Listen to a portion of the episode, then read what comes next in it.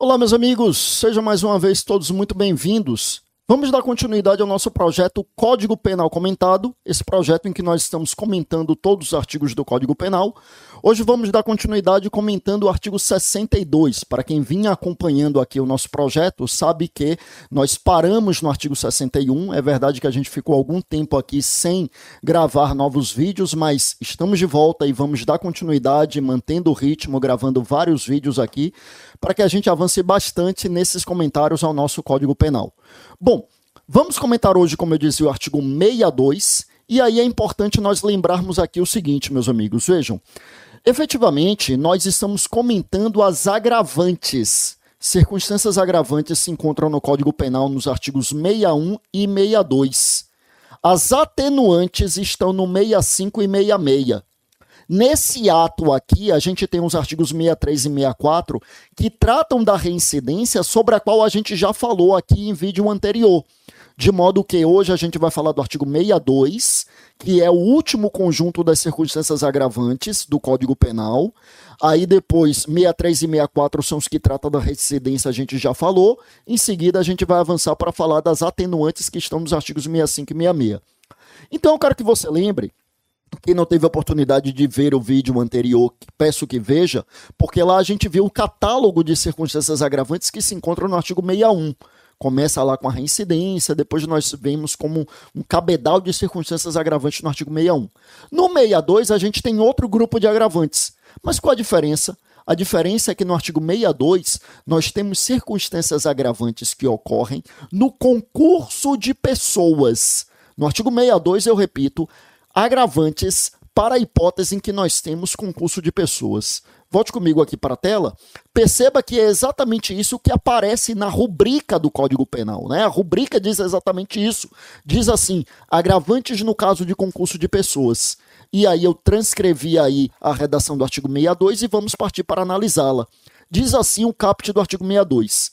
A pena será ainda agravada em relação ao agente que, e aí, como eu disse, são agravantes no concurso de pessoas. Você vê que sempre está escrito aí redação dada pela Lei 7.209 de 11 de julho de 84, porque eu quero que você lembre, essa é a lei que deu uma nova redação a toda a parte geral lá em 1984. Então, se é um dispositivo da parte geral, ou vai ter essa informação de que é a redação dada pela Lei 7.209, ou foi uma redação dada por uma lei posterior, né? porque, no mínimo, a parte geral foi reformada lá em 84. Alguns dispositivos reformados por leis posteriores, mas em 84 houve uma reforma de toda a parte geral, tá? Então aqui são as agravantes no concurso de pessoas. Veja comigo então aqui, meus amigos, o primeiro inciso, que diz assim: agravante para quem promove ou organiza a cooperação no crime ou dirige a atividade dos demais agentes. Se a gente parar para pensar, estamos falando aqui do líder, do líder no concurso de pessoas, né? Não tem uma liderança, imaginamos, né, a depender do caso, aquele que promoveu, aquele que organizou, aquele que diz o que cada um dos outros vai fazer, aquele que está ali na liderança, né? Todos cometeram o mesmo crime de roubo, vamos imaginar. Mas será que ele não merece uma reprimenda maior por conta dessa sua liderança? A resposta é sim, ele merece uma reprimenda maior e isso aparece exatamente aqui nesse inciso de número 1. Um. É uma agravante para ele que promove ou organiza a cooperação no crime ou dirige a atividade dos demais. Para ele, tem uma circunstância agravante merecidíssima. Veja comigo o inciso de número 2 que diz assim: aquele que coage ou induz outrem à execução material do crime. Então vamos lá, aqui a gente tem duas situações: o sujeito que coage ou o sujeito que induz. Coagir, aí é interessante a gente está falando aqui da figura do coator. Se a gente for pensar na figura do coato, né, da pessoa coagida, qual é a consequência para ele, coato, para ele, coagido? Depende. Se é uma coação moral irresistível, para ele exclui a culpabilidade. Já falamos sobre isso aqui, é o artigo 22. Pode voltar aí que a gente tem comentário aqui, o artigo 22. Né? Então, se é, ele é o coato tem uma coação moral resistível, para ele exclui a culpabilidade. Ele, coato, não responde por nada. Se é uma coação moral resistível, ele, coato, responderá para ele haverá uma atenuante. É lá do artigo 65 que será o nosso próximo vídeo. Mas e para o coator? Veja que nós temos aqui uma agravante. Ele responde pela prática do crime e ainda temos uma agravante. Lembrando que essa coação, quando é uma coação física, eu estou falando do emprego da violência física. Quando eu estou falando de coação moral, eu estou me referindo à grave ameaça, ou seja, a promessa de um mal injusto, sério e grave. Mas veja que temos um agravante também para aquele que simplesmente induz a execução material do crime. Meus amigos, induzir é criar a ideia. Induzir é dar a ideia. E para ele, que deu a ideia para que o outro execute materialmente o crime, nós também teremos um agravante. Eu ainda peço que você fique comigo aí na tela para o inciso de número 3, que diz então: aquele que instiga ou determina a cometer o crime, alguém sujeito à sua autoridade ou não punível em virtude de condição ou qualidade pessoal. Então veja lá, instigar é alimentar a ideia, né? E, e essa é a diferença em relação ao induzir. No induzir, você dá a ideia, você cria a ideia. No instigar, você alimenta uma ideia, você reforça uma ideia pré-existente. Então, aqui no instigar, você instiga ou determina a cometer o crime alguém sujeito à sua autoridade ou não punível.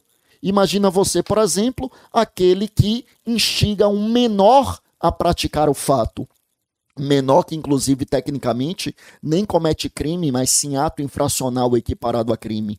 Eu que sou maior, que estou instigando o menor, que é um agente não punível a fazer isso, além de ser responsabilizado, eu ainda tenho contra mim uma agravante. É essa a dicção do inciso de número 3 aqui do artigo 62. E só para a gente fechar a análise desse artigo 62, veja que o inciso de número 4 diz um agravante para aquele que executa o crime ou nele participa mediante paga ou promessa de recompensa. Duas coisas. Primeiro, qual é a diferença entre a paga e a promessa de recompensa? É apenas um momento. Paga é quando o sujeito já recebeu para praticar o crime, promessa de recompensa é quando ele ainda não recebeu, ele ainda receberá para praticar o crime. A minha segunda observação é que, cuidado, porque nesse inciso de número 4, nós temos, em relação ao crime de homicídio, uma qualificadora é inclusive a primeira qualificadora do homicídio, é o artigo 121, parágrafo 2 inciso de número 1. É o homicídio mediante paga a promessa de recompensa ou outro motivo torpe. O motivo torpe, que lá é, é qualificadora para o homicídio, aparece como agravante aqui para nós no artigo 61. E a paga ou promessa de recompensa aparece como agravante no artigo 62. Moral da história: se for um homicídio mediante pago ou promessa de recompensa, para este executor, para esse assassino de aluguel, chamado lá na parte especial de homicídio mercenário, né? Para esse homicida mercenário, portanto, para ele eu não terei agravante, porque eu já terei a qualificadora lá do homicídio. Lembra comigo que essas circunstâncias aqui que agravam a pena, artigos 61 e 62, elas somente figuram como agravante quando elas não qualificam o crime ou constituem o crime. Isso é o caput do artigo 61 do Código Penal.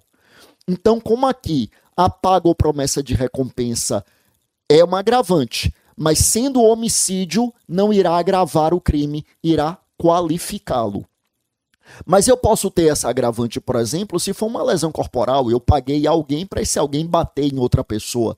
Esse alguém que recebe dinheiro para cometer a lesão corporal, ele responde pela lesão e ele ainda tem contra si ali uma agravante. Mas aqui não poderia ser também uma agravante em relação ao homicídio? Depende. Lembra comigo que não existe isso que a gente ouve na imprensa, homicídio duplamente qualificado, triplamente qualificado. Isso não existe. Na verdade, quando no homicídio a gente tem mais de uma qualificadora, uma daquelas circunstâncias irá servir para qualificar o crime e as demais podem ser valoradas como um agravante. Então, se eu tiver mais de uma qualificadora, inclusive essa da paga ou promessa de recompensa, a outra qualificadora pode servir para qualificar o homicídio e a paga ou promessa de recompensa ser valorada como uma agravante, tá bom? Então, meus amigos, essas as quatro hipóteses de circunstância agravantes que nós temos aqui no concurso de pessoas. Como a gente já tinha falado do artigo 61 com todas as suas agravantes, agora a gente fecha o catálogo das circunstâncias agravantes no nosso artigo 62. Como eu disse, artigo 63 e 64 a gente já tratou aqui, que é o que trata da reincidência. Já está aqui nesse catálogo em um vídeo anterior. Então eu fecho aqui, eu volto no nosso próximo vídeo já falando das circunstâncias atenuantes, artigos 65 e 66 do Código Penal. Eu encerro aqui, meus amigos, apenas colocando à disposição nossos canais. Lá no Instagram estamos como arroba professor Fábio Roque, no YouTube como Fábio Roque Araújo, é esse canal aqui onde nós estamos acompanhando esse vídeo, e o nosso site o www.fabiorock.com.br. Em cada um desses uh, canais, eu esqueci de colocar aqui também, nós temos o podcast, o podcast Bons Estudos, tá? Em que a gente tem, inclusive, muitos dos vídeos que estão aqui estão no, em, em áudio lá no podcast também. Eu me despeço, a gente voltou aqui, voltamos com tudo aqui para esse nosso projeto Código Penal comentado. Teremos muitos outros vídeos em breve. Fiquem com Deus, até a próxima.